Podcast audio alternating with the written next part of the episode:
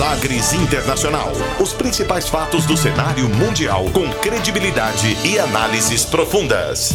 A contextualização histórica das últimas notícias com a apresentação de Rubens Salomão, comentários do professor de História Norberto Salomão e participação de especialistas. Um programa que vai além da notícia, com reflexões abalizadas sobre o panorama global.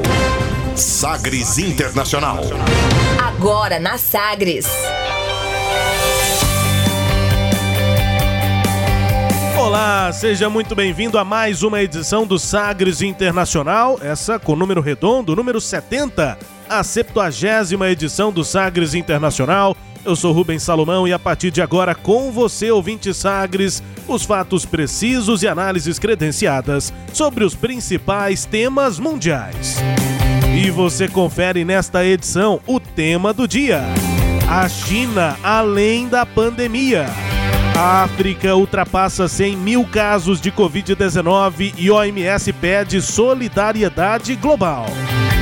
Como a América do Sul se tornou o novo epicentro mundial da pandemia de coronavírus e a atualização da situação em cada país do continente. Estados Unidos acusam Rússia e ameaçam sair de tratado de vigilância aérea.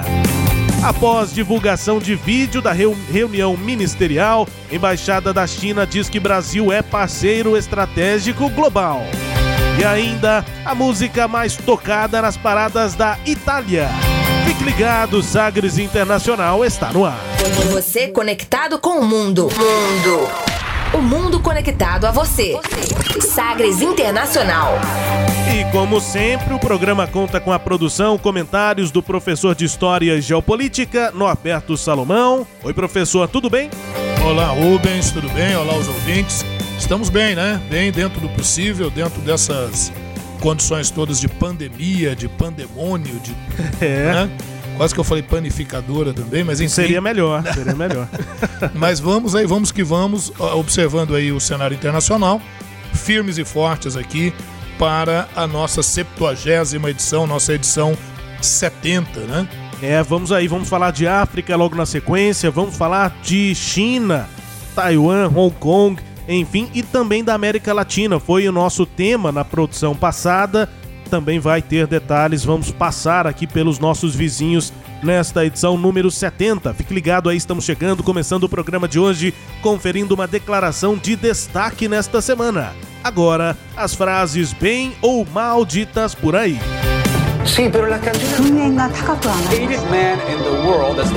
Abre aspas abre aspas nesta edição para a diretora regional da Organização Mundial da Saúde, a OMS, para a África, Rebeca Moetti. O continente africano ultrapassou a marca dos 100 mil casos nesta semana e motiva cada vez mais preocupação das autoridades locais e internacionais. Abre aspas para a médica, especialista em saúde pública, a sul-africana Rebeca Moetti.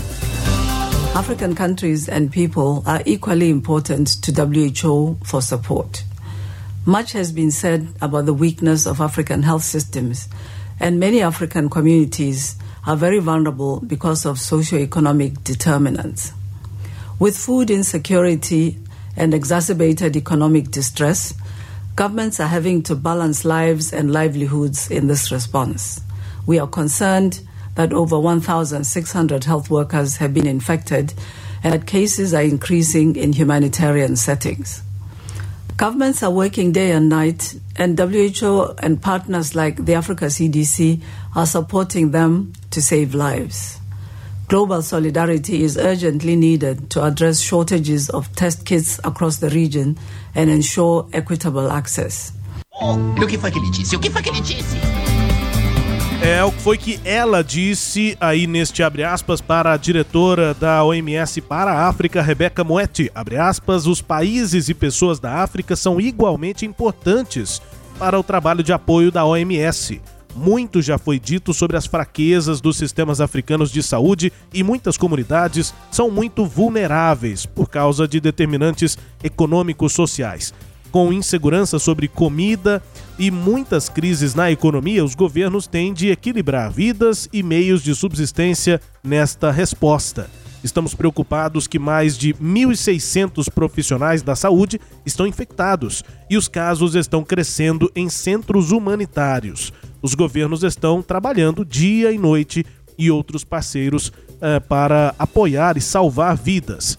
A solidariedade global é urgentemente necessária para resolver a escassez de kits para testes em toda a região e garantir acesso igualitário. Fecha aspas, disse aí Rebeca, uh, que é diretora da OMS para a África, Rebeca Moetti. Dessa declaração que me chamou a atenção, professor, é que os casos ainda, é, principalmente nós vamos detalhar isso aqui, o número de mortes em comparação com o número de casos não é tão alto como foi, por exemplo, na Europa mas esse é um dado muito preocupante. Os profissionais de saúde estão adoecendo muito na África uhum. e não tem tantos assim para substituição. Então, aqueles que estão na linha de frente têm de se retirar e é exatamente nesse momento em que o número de casos pode explodir, pode aumentar muito é, rapidamente e aí não vai ter profissional de saúde para atender. É isso mesmo, né, Rubens? Agora, isso se o número de casos já não tiver explodido. É, não dá para saber, né? Subnotificados, porque são, na África são 54 países com governos diferentes, com posturas diferentes é, é, com relação ao combate da pandemia. Na Tanzânia, por exemplo, um governo negacionista que muda o técnico de laboratório, porque os resultados, né, o responsável pelos laboratórios lá, porque, porque os resultados não bateram com aquilo que o governo achava que deveria ser, né? Ou sei lá, não na África, mas na, lá no, na, na, Eurásia, no Turcomenistão, que se proibiu a utilização da palavra Covid. Né? Não pode usar lá coronavírus. Então são soluções assim estranhas. Agora na África, a, a, a, o pequeno número, e a gente pode apontar alguns elementos. Por exemplo, a população é mais jovem, Sim. Então, o número de mortes, a tendência, a tendência é ser menor. Por mais né? que a condição de sistema de atendimento de saúde seja bem pior do que outros lugares do Sim. mundo, a população jovem a gente sabe da característica Isso. do vírus. É, agora, esse é. é um fator, né? O outro, subnotificações, óbvio. Quantidade de testes na África disponíveis não são disponíveis. Aliás, onde há maior disponibilidade, que é na África do Sul e no Egito, é onde você tem o maior número de casos. Claro, né? Então claro. você pode detectar melhor, né? E, e Além disso, toda a questão da, da, da pobreza, do, da carência do sistema de saúde na África, tudo isso realmente é, colabora para que a gente não tenha um dado muito preciso. efetivo, preciso. É. Né? É Até isso. a gravação deste Sagres Internacional, metade dos países do continente africano já tinham é, transmissão comunitária. Sim. do vírus. Isso até agora, porque vai sendo atualizado, a Exatamente. tendência é que todos passem a ter a, a transmissão comunitária. E, e mais uma, uma, um adendo aí, Rubens. Se está tendo um grande número de mortes de, de profissionais da saúde, é porque você consegue detectar que o profissional da saúde morreu. Então você imagina isso estendido para Ele é mais monitorado, né? Exatamente. Né? Então, a gente, eu vejo dois elementos aí importantes. A, a população e a diversidade da popula das populações a circulação não é tão intensa em determinadas regiões da África e, e, e essa questão realmente da dificuldade de um monitoramento é mais pertinente dos casos. Pois é, apesar do marco de 100 mil casos ter sido alcançado nessa última semana, a pandemia parece estar se movendo mais lentamente no continente africano, considerou a OMS. 3.115 pessoas morreram na África até o final da semana, até a sexta-feira. Em comparação com a Europa, a Europa, quando tinha esses mesmos 100 mil casos, o número de mortes era muito maior, era de 3.900. Mas aí tem todos esses fatores que o professor acabou de citar, sobre notificação, Isso. população mais jovem, enfim. Ainda que o avanço seja mais lento que em outros lugares, é o que pondera a OMS, a pandemia está acelerando no continente africano. Foram necessários 52 dias desde o primeiro caso registrado para o continente chegar aos primeiros 10 mil casos. 52 dias para 10 mil casos em só 11 dias, ou seja, um quinto do tempo, talvez pouco mais do que um quinto do tempo, já saiu de 30 para 50 mil registros. Uhum. Cerca de metade dos países africanos tem transmissão comunitária e mais de 3.400 trabalhadores de saúde foram infectados pela Covid-19. O problema é esse: a África não tem tantos trabalhadores de saúde assim. Abre aspas testar o maior número possível de pessoas e proteger os profissionais de saúde que entram em contato com casos suspeitos e confirmados são aspectos cruciais dessa resposta, fecha aspas, afirmou Ahmed Al-Madari, que é diretor regional da OMS para o Mediterrâneo Oriental. A gente ouviu a diretora para a África, ele é para o Mediterrâneo Oriental, a região que tem aí abarca sete países do continente africano, professor. Pois é, e, e a coisa é tão dramática porque o, o diretor, do, né, o presidente da OMS, ele é africano, né, tá, etíope, né? É o Tedros Adhanom Ghebreyesus, Exatamente, etíope. isso.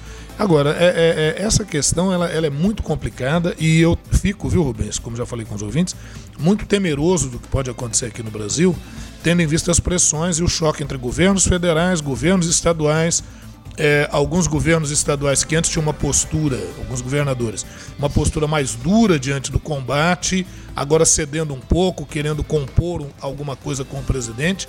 O meu temor é que as subnotificações aumentem e que os dados não sejam é, é, é tão reais quanto aquilo que efetivamente está acontecendo e que venha a exigir, obviamente, é, é, providências. No Rio de Janeiro, por exemplo, na cidade do Rio de Janeiro, o prefeito Crivella, ele retirou os dados do sistema, né? Que estava no sistema aberto, ele retirou os dados por dois ou três dias, que vai fazer uma, uma recomposição, um reordenamento na forma de fazer o levantamento dos dados de morte por coronavírus. A gente fica um pouco preocupado com isso, né? Sem dúvida, sem dúvida. Bom, a informação que vem da África, também no nosso quadro abre aspas, já foi o nosso tema do dia no início dessa pandemia, a gente segue acompanhando também o continente africano aqui no Sagres Internacional, que parte agora para o tema do dia. Navegando pelos mares da informação. Sagres Internacional.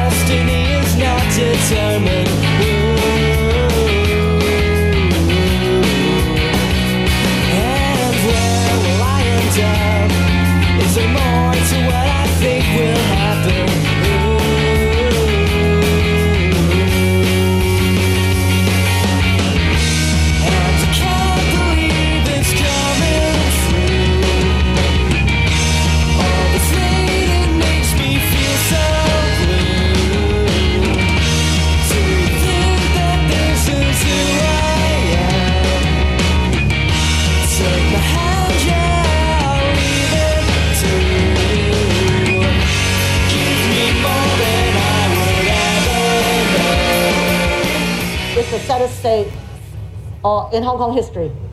Um, it confirms one country, one system.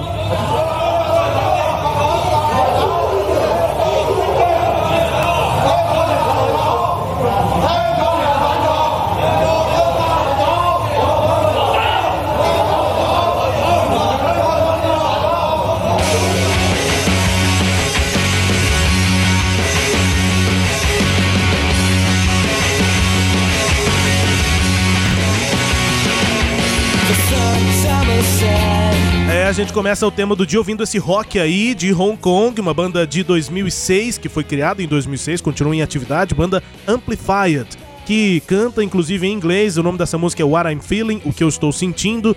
Uma banda aí hongkonguesa de rock alternativo, formada em 2006. Tem aí no vocal e na guitarra o Chris Edwards, no vocal e no baixo Terence Ma e o Kai Neo na bateria. É o famoso super trio, professor, no rock, é, como bem. era Nirvana e tantas Isso. outras bandas importantes do rock. Três caras, um no vocal e na guitarra, outro no baixo e na bateria, já fazem um sonzão de, de peso, é, né? É, ficou legal. Ficou rock de Hong bom. Kong, e aí entre é, os refrões aí, os versos da música, nós ouvimos a parlamentar lá de Hong Kong, a Tanya Chan. Ela dizia o seguinte... Abre aspas, esse é o dia mais triste da história de Hong Kong. Isso confirma. Um país, um sistema. Fecha aspas, disse a parlamentar Tânia Chan nessa semana. E logo depois da fala dela, nós ouvimos aí uma gritaria, sons aí de gritos e brigas. Isso aconteceu lá no parlamento nesta semana por conta das disputas entre lados opostos aí em relação à nova proposta, uma lei de segurança, professor, é, e a gente vai tratar, começar tratando sobre isso aqui neste tema do dia. Nós vamos abordar, como eu destaquei, a China além do assunto pandemia de coronavírus, professor. É, Rubens e ouvintes, no momento em que a China é, vem anunciando aí a possibilidade de uma vacina, o registro cada vez menor, né? O número cada vez menor de casos de, de Covid. Nessa semana, pela primeira vez, nenhum caso, nenhum novo caso em um período de 24 horas na China inteira. Isso, então, tudo isso parece ser bastante alvissareiro, né? Olha que palavra moderna, né? bastante animador. Parece que vai, vai, a coisa está melhorando e tudo. Só que, de outro lado, há demandas que já existem na China e que agora elas vão emergindo à medida que o quadro da pandemia vai sendo pelo menos pelos dados que a China tem apresentado, superados. Né?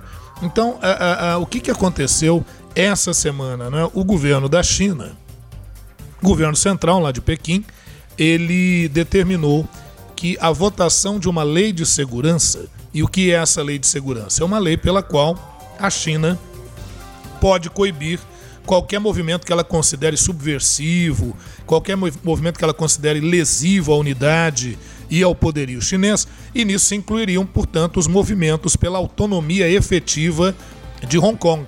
Né? Ah, nós trabalhamos numa edição, e eu não vou lembrar agora qual foi a edição, mas trabalhamos uma edição sobre Hong Kong, nós temos todo um histórico. Mas eu, eu vi aqui, viu, Rubens, a necessidade da gente retomar um pouquinho dessa história para que o nosso ouvinte fique aí mais atento né, a, a, a, ao caso, ao que é que está acontecendo. Né? Bom, a, a, Hong Kong era um importante porto da China, né, da China imperial, lá no século XIX. E a região da China passou a ser profundamente explorada por potências ocidentais no contexto do neocolonialismo, das práticas imperialistas, inclusive comercializando ópio na China. O governo chinês, à época, viu que o ópio estava minando a sociedade chinesa, proibiu a venda do ópio. Isso gerou uma guerra chamada Guerra do Ópio, e em 1842, a Primeira Guerra do Ópio, e a China foi derrotada. E derrotada, a China foi obrigada a assinar o Tratado de Nanquim, pelo qual ela teria que ceder portos da China à Inglaterra e demais países estrangeiros. E no caso de Hong Kong, isso era 1842, Hong Kong ficaria 155 anos sob o domínio britânico.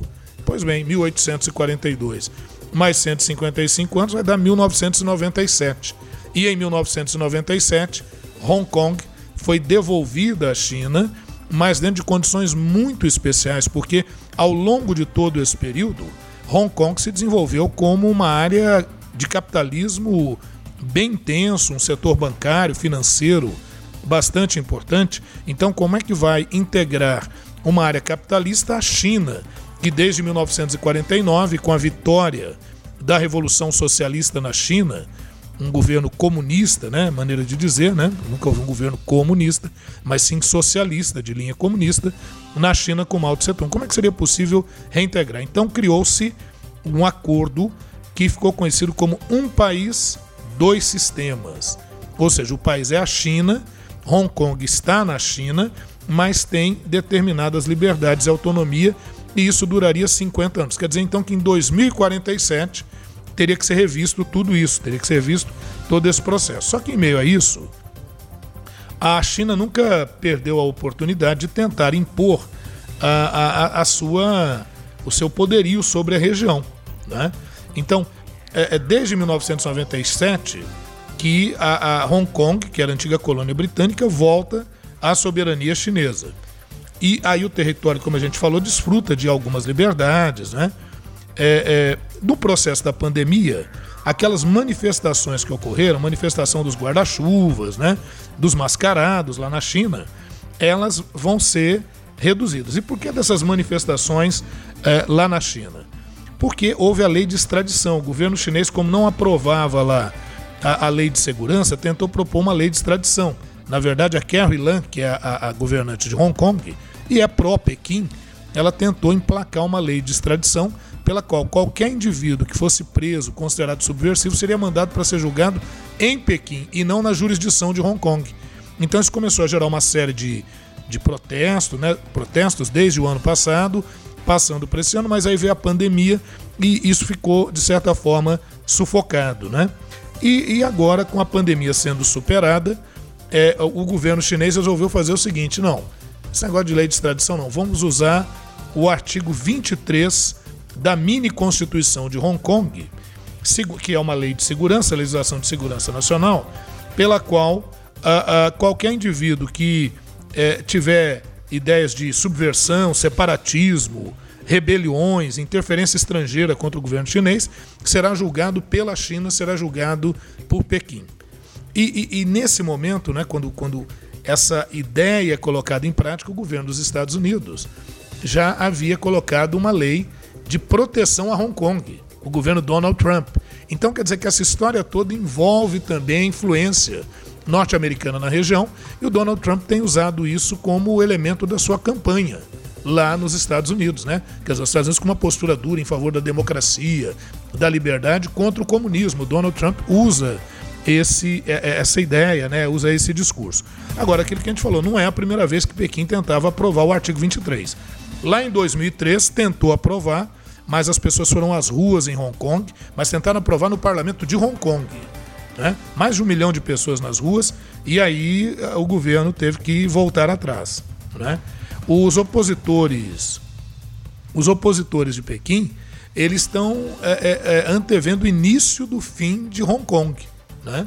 com o estabelecimento de uma lei como essa, uma lei da mordaça, que coíbe qualquer tipo de expressão, isso vai inviabilizar protestos e, e essa legislação permitiria a transferência de cidadãos é, de Hong Kong para Pequim para poderem é, é, enfrentar esse processo. Só que a Arlan, que é a, a governante de Hong Kong, muito questionada, as manifestações exigiam a sua, a sua renúncia, mas ela não renunciou.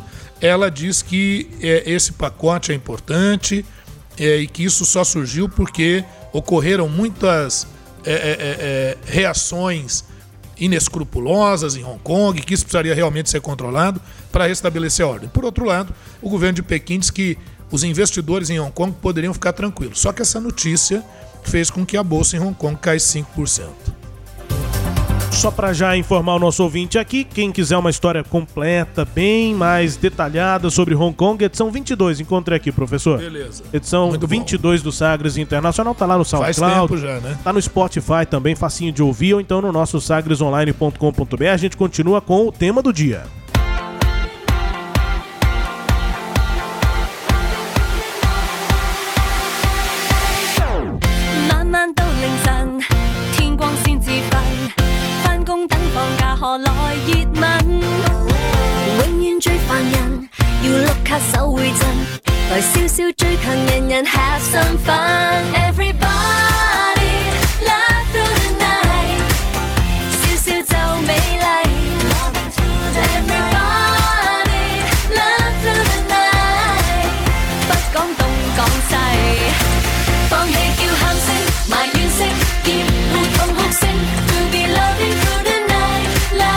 Esse é um grupo extremamente famoso lá em Hong Kong, na China, é, no, na região toda. Twins, é uma dupla, um dueto de Hong Kong. As duas são de Hong Kong, com estilo musical cantopop, que é o pop é, em cantonês, né? Elas cantam a grande maior parte das músicas delas em cantonês, que é um dialeto falado em Hong Sim, Kong, né? é. E aí eu vou explicando isso aqui ao longo desse tema. O cantopop é o pop, a música pop é, produzida em Hong Kong. Tem o Taiwanese pop, que é aquele que vem de Taiwan, e tem o Mandopop, que é o pop, a música Mandarim. produzida em mandarim, principalmente na China continental. Que né? é o idioma oficial lá da China, então o mandarim, né? Twins, portanto, essa dupla aí, formada desde 2001 pela dupla Charlene Choi e a Gillian Chung, é muito popular em Hong Kong, também é uma banda de topo na própria China.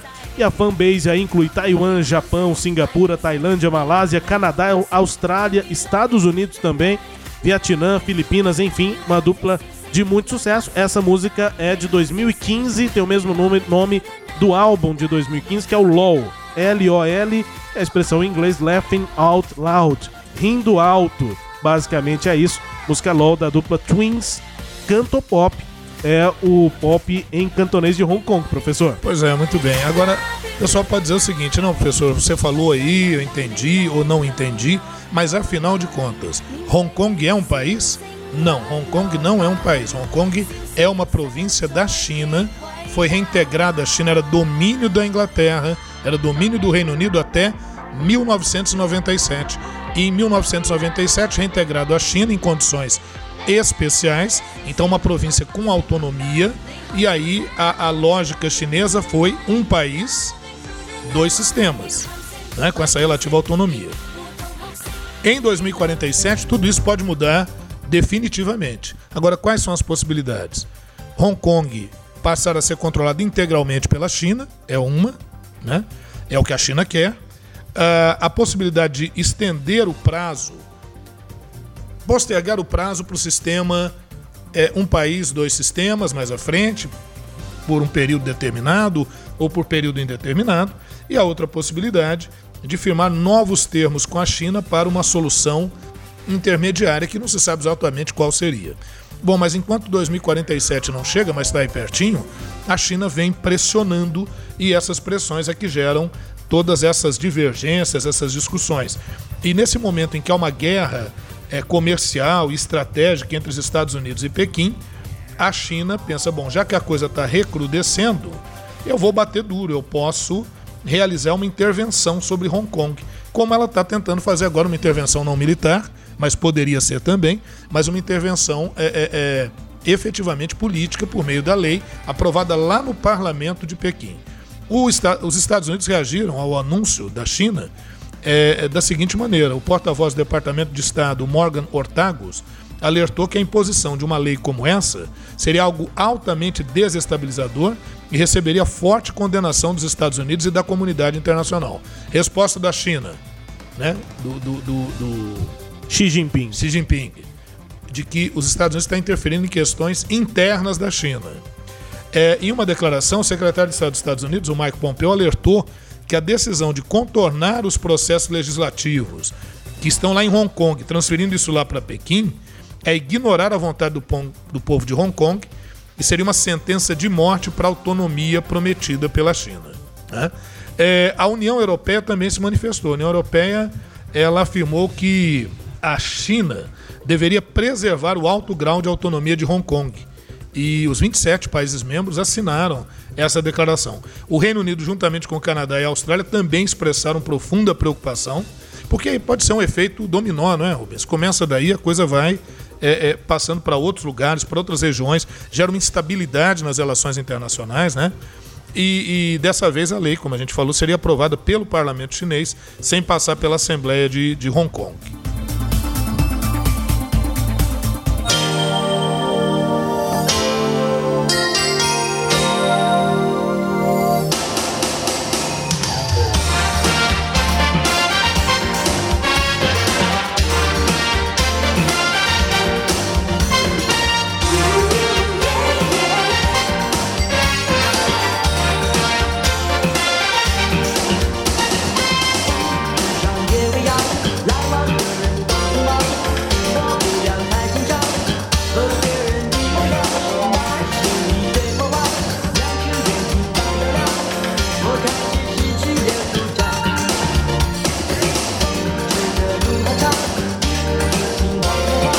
Pop lá em Hong Kong, o cantor pop vai, ele ao longo da história foi é, admitindo vários estilos. Esse aí dos anos 80, claramente. É, e tem muito a ver com músicas dos anos 80 feitas nos Estados Unidos, disco, na Europa, né? aqui no Brasil. É, tomou o mundo ali naquele período. E também por lá. Esse é o Aaron Kwok. A música se chama Do Ni Ai Bu Wan. É, eu não consegui traduzir, mas o Aaron Kwok é um cantor muito famoso, ele é de 65, professor, então vai estar tá fazendo aqui os seus 55, 55 anos. anos. É. Vai fazer 55 em outubro. Cantor, também é ator lá é, em Hong Kong, é muito famoso na, na região inteira, além desse estilo, já cantou também com rock, com soul, com música eletrônica, enfim. Aaron Kwok também aqui no nosso tema do dia, mais um integrante aqui do Canto Pop lá de Hong Kong. Que 55 anos tá um garoto, né? Garoto, tá claro. bem. Atuando pra caramba ainda, tá bem lá. Bom, Rubens, a coisa lá tá tão, tão apertada na China que o vice-presidente do Comitê Permanente do Congresso Nacional Chinês, Congresso lá de Pequim, Wang Shen, fez duas afirmações duras é, sobre a questão de Hong Kong. Na primeira ele disse: temos que tomar medidas poderosas para prevenir, preencher e punir legalmente. Então já deu para entender o recado. E a outra diz assim: mais de 20 anos após o retorno de Hong Kong, existem leis relevantes que ainda precisam se concretizar, devido à sabotagem e obstrução daqueles que tentam semear distúrbios em Hong Kong e na China como um todo, bem como forças externas hostis. Então esse é o discurso lá. Então está um momento realmente de grande tensão lá em Hong Kong e a gente tem que ir acompanhando para ver onde é que isso vai parar. Agora, na, embarcando nesse processo, em janeiro desse ano, é, nós tivemos eleições lá em Taiwan. Né? Taiwan já é um outro local, é uma ilha, a ilha de Formosa, né? E aí, é, em programas que nós tivemos aqui anteriores, você me perguntou, né, Rubens? Você falou, professor, e Taiwan, como é que é e tal? E Taiwan é, é, é uma área que é independente, é uma província. O que é Taiwan, afinal de contas? Bom, meus amigos, Taiwan é uma situação bem mal resolvida, né? Olha o que, que acontece. É, é, quando houve a Revolução Socialista na China, em 1949, o governo de Mao Tse-tung conseguiu tomar o poder. E quem governava a China era um partido chamado Kuomintang. Kuomintang em chinês seria o termo para Partido Nacionalista Chinês. E você tinha o PCC, que era o Partido Comunista Chinês, liderado por Xu Enlai, por, por Mao Tse-tung, e o, o, o, o Kuomintang, liderado pelo Chiang Kai-shek, que era quem governava a China até então. O Chiang Kai-shek viu que o movimento do Mao Tse-tung foi ganhando ênfase, então, a partir de 47, ele já começou a fazer uma gradual transferência administrativa para a ilha de Formosa, para Taiwan, porque ele sabia que talvez ele tivesse que ter um plano B e fugir da China, caso fosse necessário, como realmente aconteceu. Em 49, vitória da Revolução Socialista na China, e o Chiang Kai-shek e o Kuomintang, o Partido Nacionalista, foram para Taiwan e proclamaram em Taiwan a China nacionalista, a China democrática. Então, nós já tivemos no mundo, ouvintes, duas Chinas. Nós já tivemos a China comunista e a China nacionalista, que é Taiwan. Né? E quem é que quem é que foi um dos, esteve à frente, sentava-se na cadeira lá da, da, da, da ONU? Era Taiwan. Era República Democrática da China, ou República da China Nacionalista, enfim, era Taiwan. Isso de 47, 40, vamos colocar 49, até 1971. Acontece que, ao longo desse tempo, a China foi se tornando uma potência, inclusive uma potência bélica nuclear. Taiwan era quem sentava na quinta cadeira do Conselho de Segurança da ONU. Em 1971, o governo Richard Nixon nos Estados Unidos, Nixon que faz inclusive uma viagem à China, e, e China comunista, e traçam acordos, e aí simplesmente o que, que ocorre? Taiwan é retirado, a China, a República Popular da China, como é o nome da dita China comunista, é quem assume essa cadeira e Taiwan perde o seu lugar na ONU. Taiwan é considerado um território da China em condições especiais, coisa que Taiwan obviamente não aceita. A situação de Taiwan é diferente de Hong Kong. Taiwan não aceita, essa situação é mal resolvida. A, a ONU, por meio de uma resolução, destitui Taiwan de qualquer condição de um Estado independente, não há esse, esse reconhecimento, apesar de que Taiwan tem insistido seguidas vezes para isso. Lá em Taiwan é, há um movimento independentista, a gente chama assim, e nas eleições que nós tivemos em janeiro, Tsai Ing-wen se reelegeu. Quatro anos de mandato, ela tinha sido eleita em 2016, se reelegeu agora em 2020. Tsai Ing-wen se reelegeu e ela assumiu agora, houve a posse no dia 20 e ela afirmou novamente que Taiwan não aceita a proposta da China de uh, um país, dois sistemas, como para Hong Kong, e que Taiwan insiste em manter efetivamente a sua autonomia e quer o reconhecimento disso. A China, por seu lado, afirma que não vai aceitar esses distúrbios antigovernamentais como ocorre em Hong Kong e que a qualquer momento pode realizar alguma intervenção em Taiwan. Então, o caso de Taiwan, um caso aí diferente. Taiwan tem sua própria moeda, tem seu próprio governo, tem suas eleições, não reconhece, não se reconhece como território chinês. Já a China entende que Taiwan é território chinês e deve ser integrado à China. Não sei se eu fui claro aí.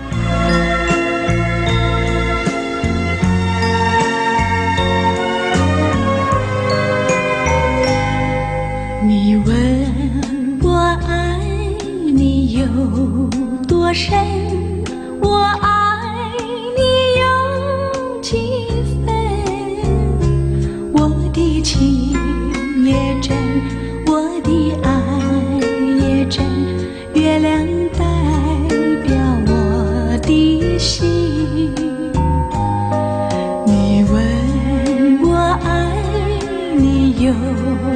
多深，我爱你有几分。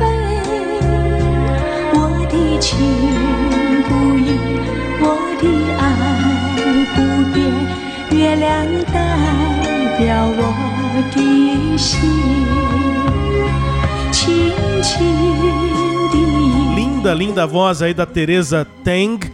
é, e eu ainda fico impressionado porque é algo tão diferente aqui do nosso, da nossa vida mesmo, né, da nossa cultura, o quanto músicas românticas, mais lentas, assim, melódicas, fazem um sucesso estrondoso lá na China, em Taiwan também, Hong Kong, na Coreia, no Japão. Eles adoram essa, essa música mais lenta, acho que tem a ver com aquelas músicas mais tradicionais, mais originais, digamos assim, é, é mais até ligadas à, à origem das culturas orientais, que são mais lentas mesmo, enquanto que a nossa aqui tem mais percussão, tem mais ritmo, tem mais é, é, rapidez mesmo na pulsação das músicas, e lá a música é mais lenta. Eu ainda, quando vou fazer essas pesquisas, ainda me, me impressiono com isso. é. né? Enfim, é, essa é uma das grandes cantoras é, lá de, é, de Taiwan, a Teresa Tang.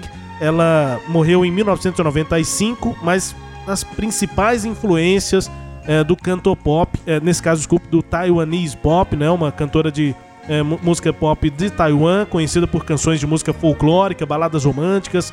A Teresa Teng fez um imenso sucesso na China, eh, na ilha de Formosa, né, em Taiwan, em Hong Kong, Singapura, Malásia, Japão, ainda sendo considerada entre as artistas mais famosas da Ásia, entre artistas homens e mulheres, ela é um dos nomes mais lembrados, tem um grande sucesso na década de 80 e gravou canções em mandarim, vietnamita, em cantonês, japonês, indonésio e também em inglês. E uma referência importante, tem a ver com a história que o professor acabou de contar sobre Taiwan, é que exatamente na década de 70 é, foi quando, e aí o senhor me corrige, foi quando me parece que o regime comunista chinês é, ficou ainda mais é, rígido. E as músicas, por exemplo, pelo, pela minha pesquisa aqui, professor, músicas de Hong Kong e de Taiwan não podiam entrar na China. Sim. E a Teresa Teng foi uma dessas que foi rompendo barreiras, acabou entrando de um jeito ou de outro na China continental. Isso, é. E também teve o processo gradual de, de, de modernização da China, com Deng Xiaoping, a partir do final ali do, do- do- dos anos 70, início dos anos 80,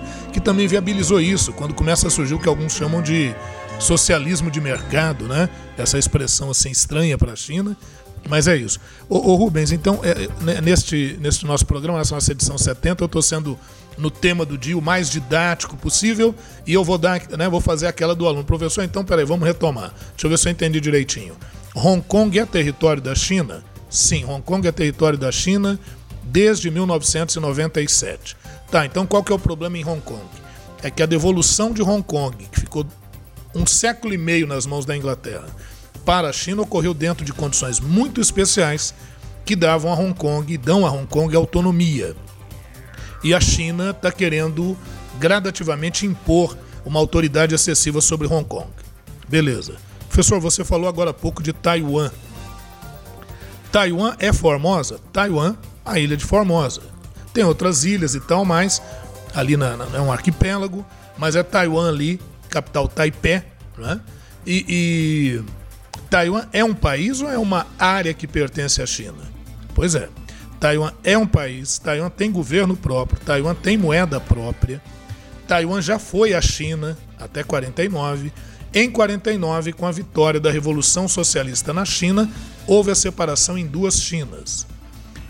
A partir de 1971, a ONU já não reconhecia mais Taiwan como um Estado com plena autonomia e, portanto, Taiwan não tem assento na ONU. Quem assumiu esse lugar foi a República Popular da China, a China comunista. E a partir daí, a China se vê no direito de reintegrar Taiwan ao seu território. Não fez isso ainda, não porque não tenha força, mas por questões diplomáticas, de política de relações internacionais, enfim. Mas agora, com o recrudescimento do governo Trump, com acusações à, à, à China, a China pode chutar o balde, aproveitar o momento, aproveitar o ensejo e dominar a região. Principalmente agora que houve uma reeleição de uma presidente, uma mulher, se reelegeu lá em Taiwan e cujo discurso é efetivamente de autonomia. Não aceita sequer a proposta da China de estabelecer para Taiwan o modelo similar ao de Hong Kong, né? um país, dois sistemas, tá certo? E finalmente, no caso do Tibete, uma outra área que é o Tibete. Tem mais áreas assim? Tem. O Tibete é um país independente? Também não. Depois da vitória da Revolução Socialista ou Comunista na China, o Tibete perde a sua autonomia e passa a ser uma província autônoma da China. É uma província, mas com condições também bem específicas. E uma outra área, curiosamente, tem algum lugar lá na China que se fala português, professor? Tem. Macau. Macau, do século XV até o século XX, foi domínio de Portugal e foi devolvido em 1999 para a China Lá se fala português e também Macau é uma região, é da China, é província chinesa, foi devolvida, mas também com condições muito especiais. Então, essa foi uma geralzinha sobre a China. Eu estou colocando isso porque a gente sempre tenta antever algumas coisas. E provavelmente nós vamos ver nos noticiários mais notícias, mais manifestações, principalmente em Hong Kong e em Taiwan, contra esses intervencionismos dos Estados Unidos. Nosso tema do dia, portanto, a China, com todas essas questões, além da pandemia, além da origem né, desse novo coronavírus. Nós. Ô, sim, Rubens, sim. Só coisa, eu falei intervenções dos Estados Unidos, não, porque eu pensei lá na frente. Intervencionismos, intervencionismos da China e a oposição dos Estados Unidos. A tendência é dos Estados Unidos apoiar os movimentos de independência em Hong Kong e em Taiwan para desestabilizar o governo chinês. Eu não fiz observação porque para a China é o intervencionismo É, é. do Trump dos Estados Mas- Unidos nos seus é, territórios. Mas foi né? um ato falho meu É. aqui. Mas tem isso, né? Pro lado, pra ótica da China, Sim. os Estados Unidos estaria tentando intervir na sua política É interna. Enfim, nosso tema do dia aqui, hoje ainda, daqui a pouco, logo depois do intervalo, você confere a pandemia de coronavírus na América do Sul, porque aqui a América do Sul se tornou o novo epicentro mundial da pandemia e atualização da situação em cada país. Após a divulgação de vídeo da reunião ministerial aqui do presidente Bolsonaro, a embaixada da China diz que o Brasil é um parceiro estratégico global. É que a China foi citada em alguns momentos com um tom muito crítico nessa reunião que acabou tendo seu vídeo divulgado. Vamos para o intervalo. Ouvindo mais uma música, nós ouvimos aqui Taiwanese Pop, a música de Taiwan, Canto Pop, a música popular de Hong Kong, mas vamos ouvir também Mando Pop, música é, pr- produzida, cantada em mandarim na China continental, só que nesse caso é a Tsai Xin, também conhecida como Zhong Kai-kin, que é uma atriz, escritora, roteirista chinesa, deixou a China, a China continental aos 17 anos com a família, depois da Revolução Chinesa é, e estabeleceu-se no Ocidente. Aí ela escolheu trilhar, trilhar a carreira artística e olha que interessante, professor, é uma figura conhecida, a Tsai Xin, aqui dos nossos olhos mesmo, por já fez vários filmes e séries aqui no Ocidente, é, séries de TV no Reino Unido, nos Estados Unidos, papéis centrais, inclusive em quatro filmes da franquia 007. Inclusive, em 2006, ela fez ali já mais velhinha, ela tá com 83 anos agora. Sim. Mas em 2006 ela fez um papel de uma jogadora de pôquer ali experiente em- no filme 007 Cassino Royale, aquela Opa. oriental que faz ali um- uma ponta de, de jogadora de pôquer no Aham. filme, é ela. Muito bom, já Cassino Royale, muito bom, aliás. um ótimo filme de 007 e ela participou daqueles clássicos, o 007 de 67, Roger enfim, Moore. em que ela era uma ah, parceira ali lado a lado com James Bond, James Bond. o agente secreto. Bond, James Bond. Tsai Shin cantando a música ah, que a tornou ainda mais famosa, Just Like Your Tender, Tenderness. Você confere agora, confira.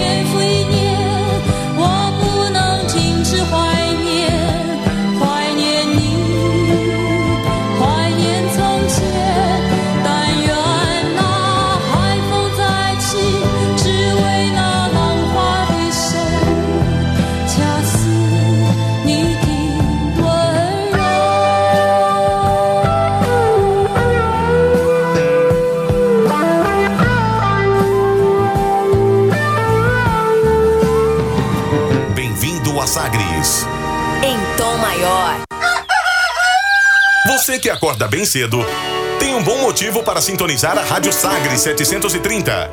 Ouça o programa Raiz Brasileira. Os grandes nomes e as grandes canções da autêntica música brasileira. Todos os dias na Sagres 730. Destaque para as primeiras notícias do dia, no esporte e no jornalismo. Música e informação. Uma companhia agradável para começar o seu dia. Programa Raiz Brasileira. Apresentação: Justino Guedes. Oferecimento: Bater Shop Baterias. Erva Fé Ervas Medicinais, Grupo JC Madeiras e Cria Forte, Produtos Agropecuários. Sexto de saudade.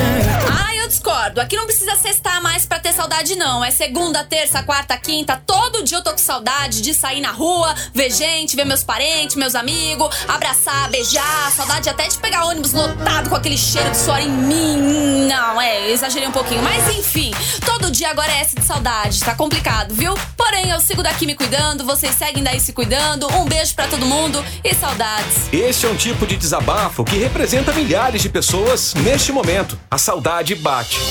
Mas a vontade de vencer este vírus é maior. Fiquem em casa, na companhia da nossa rádio. Entretenimento, Jornalismo. prestação de serviços Rádio Sagres. em tom maior.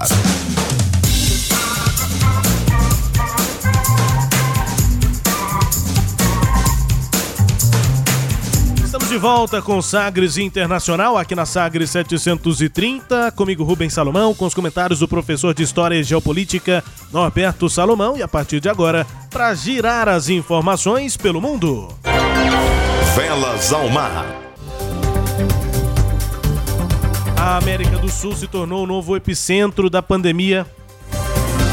A América do Sul se tornou o novo epicentro da pandemia do novo coronavírus, afirmou o diretor do Programa de Emergências da Organização Mundial da Saúde, a OMS. Abre aspas, vimos muitos países sul-americanos com números de casos aumentando e claramente há preocupação em muitos desses países. Mas certamente o mais afetado é o Brasil a essa altura. Fecha aspas, disse Michael Ryan, ou Mike Ryan, o diretor de programa de emergências da OMS. A declaração feita depois do diretor-geral da OMS, Tedros Adhanom, ser questionado como avaliava a epidemia no Brasil após o país ter registrado mais de 20 mil mortes. É, nos últimos dias, infelizmente, os números têm ficado é, a cada 24 horas em torno de mil mortes diárias. E foi questionado também se a organização estava negociando alguma assistência direta aqui ao Brasil. O Tedros Adhanom pediu então a que a pergunta fosse respondida por Ryan, que informou que a Organização Pan-Americana de Saúde, um braço da OMS na região das Américas, está auxiliando não apenas o governo aqui do Brasil, mas também muitos dos governos estaduais. Aspas, a maioria dos casos é da região de São Paulo, mas também Rio de Janeiro, Ceará, Amazonas, Pernambuco estão sendo afetados. Mas em termos de taxas de ataque, as mais altas estão, na verdade, no Amazonas. Cerca de 490 pessoas infectadas para cada 100 mil habitantes, que é uma taxa de ataque bem alta, fecha aspas, disse o Michael Ryan. Com isso, o continente sul-americano assume o lugar que era até então dos Estados Unidos e já foi antes a Europa e a China como região do mundo mais preocupante por causa do grande número de novos casos de Covid-19 registrados por dia. Como a OMS deixou claro, o Brasil é o país que mais influenciou na mudança de epicentro da pandemia, mas não é o único onde a situação tem se agravado. A gente vai entender isso nesse é, momento aqui do giro. É, velas ao mar, nesse caso, pode ser velas ah, ao rio, né? Se a gente pegar algumas das bacias hidrográficas aqui mesmo do Brasil, a gente vai chegar a vários desses países Sem vizinhos dúvida, aqui isso. da Bacia América do, do Sul, Prata, professor. né? Então vamos navegando aqui pelos rios, pegar o Araguai e vamos embora. Vamos embora. Pois é, Rubens, a América Latina, Caribe, né? Passam de meio milhão caso, os casos de coronavírus confirmados. Mas também o velho problema de subnotificação, como a gente está vendo na Itália, lá os jornais italianos, não é na América, mas a gente vendo lá. Na Itália, a denúncia agora é que os casos de subnotificações na Itália são imensos, mas também não dá para saber, isso é algo sempre muito complicado. O Peru, eles têm lidado com a situação de uma forma séria, está havendo até a possibilidade do Peru e o Japão é, colaborarem, né, se cooperarem para a produção de uma vacina contra o Covid, há várias pesquisas pelo mundo. Tem chegada por lá de médicos cubanos, médicos né, Peru. cubanos, exato. E, e, a outra questão também muito grave, né? apesar do nosso querido ministro, o Abraham Weintraub, não gostar da palavra povos indígenas, né? É, é. povos indígenas da Venezuela estão expostos perigosamente à Covid-19, completamente desguarnecidos. E é bom lembrar que a Venezuela e tal, essa região vai fazer parte da Amazônia, né? E então é. a gente tem que estar muito atento. Povos indígenas é interessante, o professor está citando também um trecho dessa reunião né, de ministérios que aconteceu no dia 22 de abril, que foi divulgada na íntegra nessa última sexta-feira. Então tem vários trechos ali que chamam a atenção. Esse é um deles, o Abraham Weitraub diz que não tem que chamar ninguém de povo, povo indígena, povo isso, povo aquilo, é. só tem povo brasileiro. Isso, ele falou que ele odeia o termo povo indígena. É, e aí na mesma reunião, a Damares Alves, com todas as polêmicas, falou povos indígenas e disse que o ministério dela está trabalhando para proteger os é. povos indígenas. Então na mesma reunião tem quem odeie e quem defenda Mas na própria indígenas. fala do Weintraub, ele quis queimar alguns coleguinhas na Sim. reunião, tipo assim, eu sou fiel, agora os Exato. outros aqui eu não sei. Eu sou né? militante, tal, é. vim da militância. Enfim, vamos Vamos a, a vamos mais aqui. informações da América ô, ô, Rubens, do Sul. A, a, policiais no Chile, a gente tinha falado isso na, aula, na, na, na aula, no programa passado, já estou aqui em ritmo de aula, ó, tá vendo? querendo voltar para a sala de aula. É, é, mas estou dando muita aula, é, é, é, muitas lives, né? Muita videoaula, é, né? Aulas remotas. Aulas né? remotas e tal. Mas no Chile as manifestações continuam, né?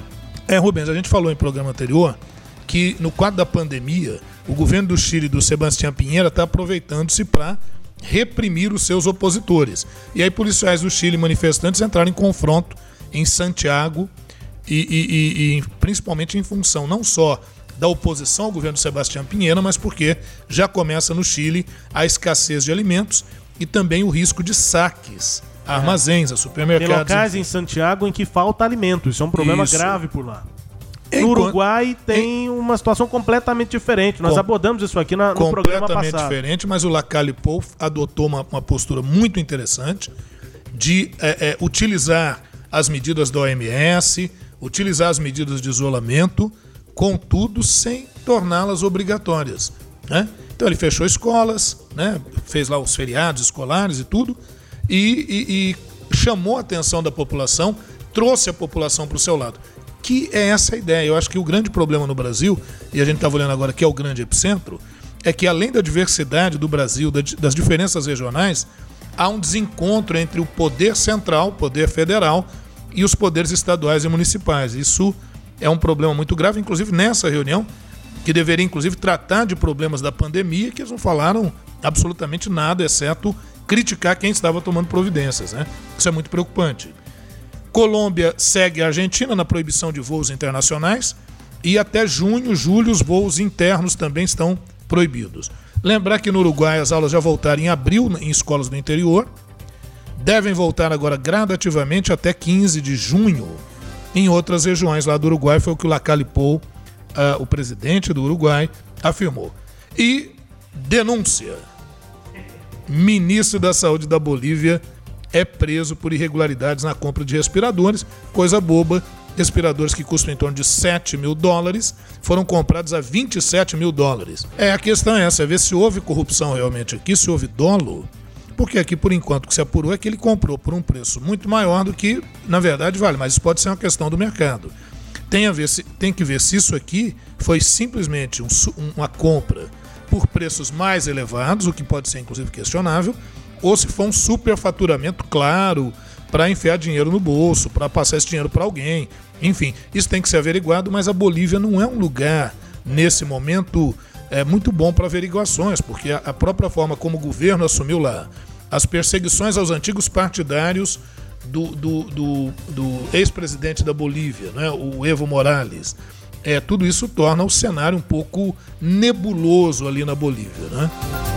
Já na última informação deste giro aqui, os Estados Unidos anunciaram sua intenção de se retirar do acordo, né, do tratado que permite voos desarmados de vigilância aérea sobre os 35 países participantes do acordo, informou a agência Reuters. Né, os Estados Unidos podem sair desse acordo. O governo americano alega que a Rússia violou repetidamente os termos do acordo. O país deve sair do tratado de Open Skies, ou seja, céus abertos formalmente em seis meses, como prevêem os termos de retirada. Esse acordo foi proposto pelo presidente americano Dwight Eisenhower em 1955.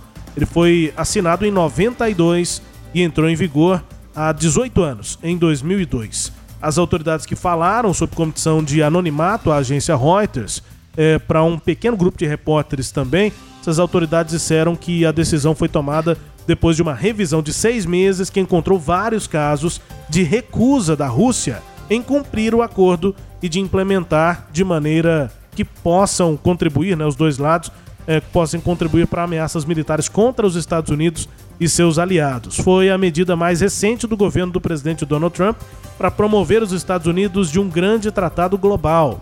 Em 2019, os Estados Pra Unidos remover, né? deixaram Pra remover, retirar. exatamente. Para remover os Estados Unidos desses tratados, em 2019 já tinha acontecido. Os Estados Unidos deixaram o tratado das forças nucleares de alcance intermediário com a Rússia. Nós detalhamos já isso aqui em outra edição. E em 2018, o acordo ah, nuclear com o Irã foi abandonado pelos Estados Unidos.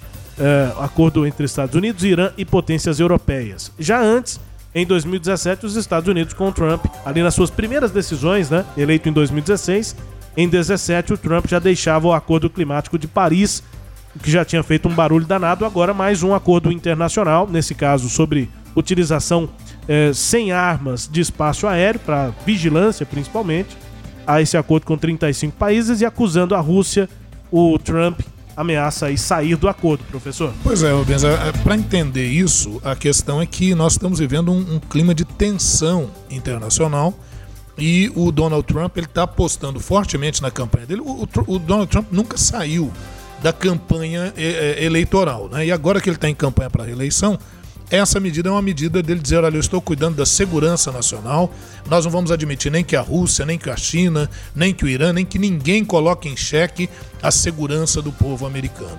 Será que vai convencer o pessoal? Vamos ver, quem viver, verá. É é como a decisão de, de, bloquear ou de impedir voos do Brasil, principalmente para regiões como Miami, enfim.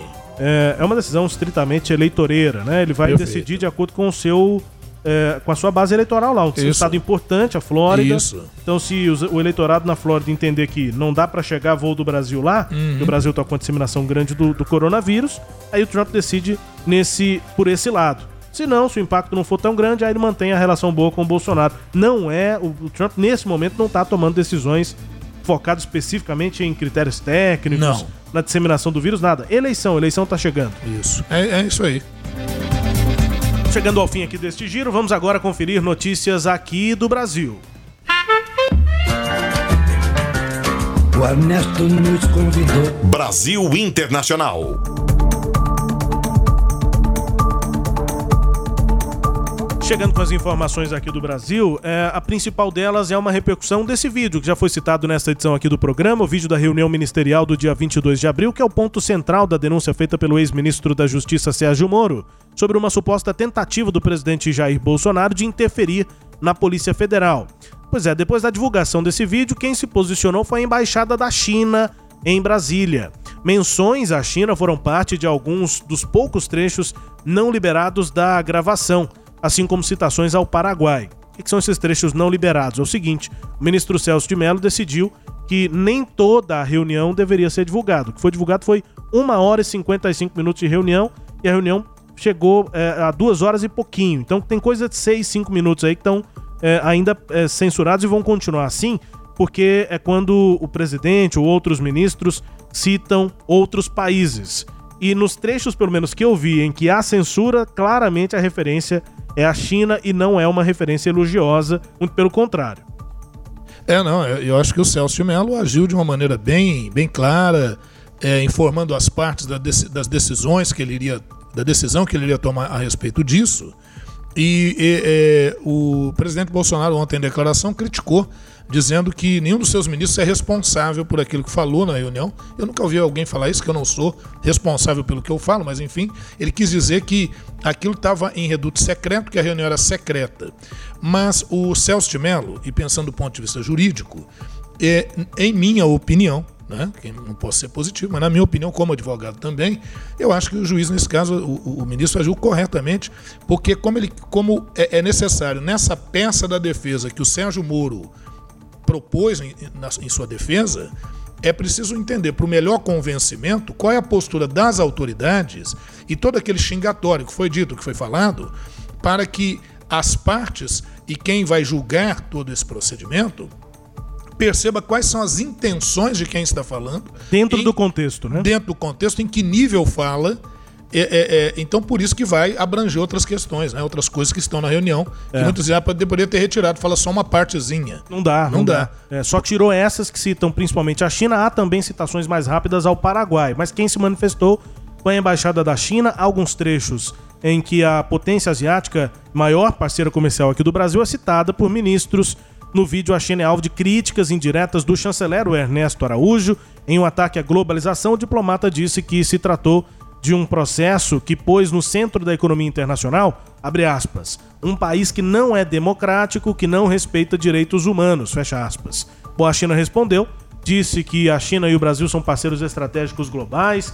Ao longo dos 46 anos desde o estabelecimento de relações diplomáticas, as cooperações sino-brasileiras têm alcançado resultados abrangentes em ritmo acelerado, dizem aí, portanto, essas linhas aí da nota divulgada pelas redes sociais da Embaixada da China lá em Brasília. Na boa, professor, essas críticas aí sobre eh, não ser democrático, não respeitar direitos humanos, apesar de terem sim alguns, algumas bases que podem ter eh, algum tipo de verificação, de fato a China pode cometer esse tipo de, de- de erro eh, e de crimes. Agora, ah, não são críticas novas para a China, né? A China ouve isso há décadas, né? É, não são críticas novas para a China, mas é a postura do governo atual, que é um governo Sim. de extrema direita e que, obviamente, vai estar coerente com, com o discurso dentro da ideologia do, do, do governo. Outra questão. os palavrões que foram ditos na reunião, né? Então, nada disso me surpreendeu, viu, Rubens? Muita gente tá assim, é, é estupefata, né? Tá assim, é muito surpresa com tudo que foi dito. Então, para mim não, não há surpresa. Eu acho que vai no caminho daquilo de declarações outras que o presidente Jair Bolsonaro e seus ministros já fizeram publicamente. Para quem é o público, né? E, e eu diria o secto, né? Porque aí não tem nem eleitor. Né? O secto do Bolsonaro, eles acham que está correto, que esse é o caminho. Né? Talvez outros ali que, fossem, que são intermediários, que votaram no Bolsonaro na esperança de uma mudança efetiva do país, eles podem sim estar surpresos e muitos talvez até arrependidos do seu voto, de querer uma outra perspectiva para o país. O que realmente me surpreende é como é que no momento de pico de pandemia, com tantas pessoas importantes para decidir os destinos do país, eles ficaram discutindo questões pessoais e ideológicas. E não há na reunião, em duas horas e pouco de reunião, uma palavra sobre as pessoas mortas com a pandemia, nem de ações efetivas que o governo poderia adotar. Porque se há crítica à ação dos governadores e dos prefeitos, qual é o plano efetivo do governo federal para sanar ou pelo menos mitigar os efeitos da pandemia? Eu acho que isso é que vai dar pano para manga aí. Bom, é isso, né? Vamos acompanhando a repercussão também aí dessa questão. Tem sim repercussão ampla e internacional, mas agora vamos chegando ao fim do nosso Isso. Sagres Internacional. O, o Rubens, só ainda em tempo, e também em, em toda a, a- aquilo que foi demonstrado, fica claro que o próprio presidente disse que ele vai interferir em todos os ministérios. Então, aquela recusa dele de que não teria interferido parece que está claro aí também na fala, né? Vamos aqui no fim do Sagres Internacional número 70, conferir música bem tocada pelo mundo. Hoje vamos à Itália. Música bem tocada por lá com Black Eyed Peas e parcerias. A gente ouve daqui a pouco, explica. Baby,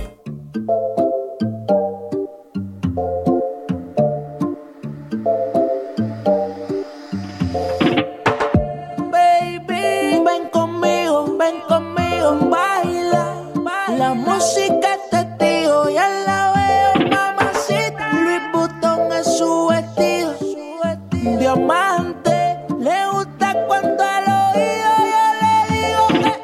Mamacita, mamacita, qué bonita. Mamacita.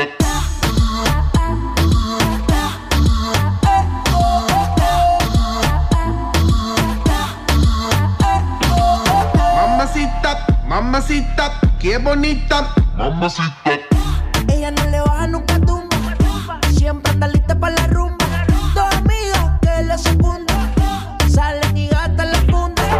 Le gusta sudar. É esse ritmo aí que tá sendo bem tocado na Itália, ritmo latino, mas com Black Eyed Peas, a banda já conhecida, o conjunto já conhecido aí de hip hop, enfim, música eletrônica também lá nos Estados Unidos, comandado pelo Will I Am e nesse caso com parcerias aí, é Black Eyed Peas com Osuna, que é o Juan Carlos Osuna Rosado, de 28 anos, é um cantor porto-riquenho de reggaeton, e a J. Ray Soul, que é é, filipina, tá tomando o lugar aí da ex-protagonista Fergie, não é assim, na briga, né, na professora? A Fergie sempre foi a vocalista aí, uma das vocalistas do Black Eyed Peas, mas ela tá É firme na e forte. competência, né? Firme e forte a Fergie na sua carreira solo. Então, tá indo uma nova vocalista, a Jay Ray Soul, que é, ganhou destaque agora na primeira temporada do The Voice das Filipinas. E aí o Black Eyed Peas era um dos times. A gente tem aqui os times lá na Globo, né, do The Voice Sim. no Brasil. Um dos times era do Black Eyed Peas, ela foi pro time do Black Eyed Peas, ganhou destaque. E aí, agora depois do programa, chegou a ser considerado pela Rolling Stone, pela revista, uma das integrantes do, do grupo. Mas nessa música ela já tá sendo um, fit, um featuring, ou seja, uma participação. Quer dizer que ela tá tendo uma carreira solo e não Sim, necessariamente claro, claro. dentro do grupo Black Eyed Peas. Legal. Black Eyed Peas com a participação do Osuna e da J. Ray Soul. A música Mamacita, bem tocada lá na Itália, professor. É isso aí, Rubens. Vamos nos despedindo aqui, né? Bora. O programa buscou esclarecer algumas questões aí do panorama internacional. Nós estamos muito apreensivos também com o panorama nacional. Mandando um abraço aos nossos ouvintes, aguardamos a sua audiência no próximo programa e os agradecimentos ao sistema Sagres de Comunicação. E bom, parabéns pelo aniversário essa semana, hein? É. 31 aninhos. Tudo isso. Show de bola. Tempo passa, viu, amigo? Vamos que vamos. Já estamos na edição 70, só para ter uma noção do quanto o tempo passa. É dia 21 de maio. Acabou que é um dia importante para mim, mas também foi um dia que nós batemos outro recorde de mortos aqui no Brasil pelo coronavírus. Então acabou sendo um dia que me marcou, é, pelo, me marcou pelo, né? pelo aniversário, mas também negativamente. Vamos que vamos. Vamos seguindo aqui até a edição 71 do Sagres Internacional. Grande abraço. Até a próxima. Você ouviu Sagres Internacional. Os principais fatos do cenário mundial com credibilidade e análises profundas.